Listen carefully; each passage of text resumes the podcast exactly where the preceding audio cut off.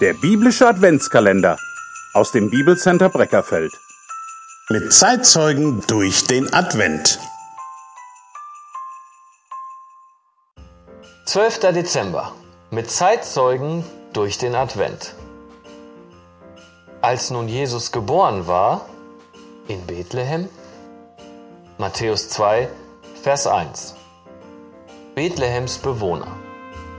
Bethlehem eine Stadt im Ausnahmezustand.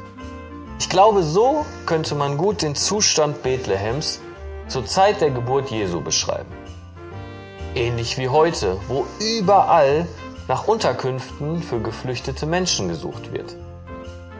Jedem gläubigen Juden war damals schon bewusst, dass Gott sich nicht nur über Gastfreundschaft, Nächstenliebe, Hilfsbereitschaft und Großzügigkeit freut sondern dass es ihm ein regelrechtes Anliegen ist, dass die Armen, die Bedürftigen, die Ausgeschlossenen versorgt werden.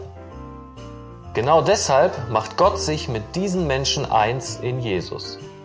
Denn auch er war ausgeschlossen. Nicht mal in der Kleinstadt war er willkommen. Er kam außerhalb der Gesellschaft zur Welt.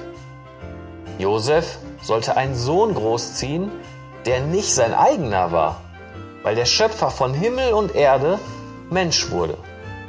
Ja, noch viel mehr. Er kam aus einer Art Patchwork-Familie.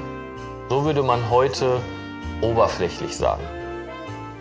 Allerdings waren es keinesfalls bei Josef und Maria Umstände wie Untreue, Scheidung oder Wiederheirat, die zu dieser prekären Familiensituation geführt hätten.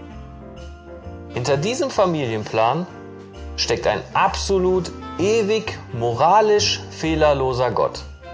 Es gab keinen Platz. Das ist das Einzige, was wir über die Bewohner Bethlehems wissen. Unsere romantisch kitschigen Weihnachtsfamilienfeiern, die erinnern mich an die Bürger Bethlehems. Denn gefühlt hat Jesus nichts mit seiner eigenen Geburtstagsfeier zu tun.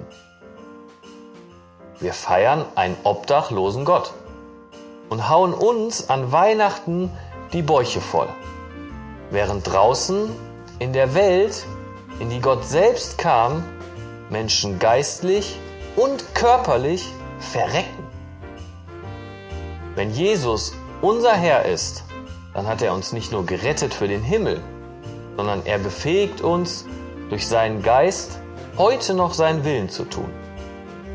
Dazu gehört es praktisch, Nächstenliebe zu leben.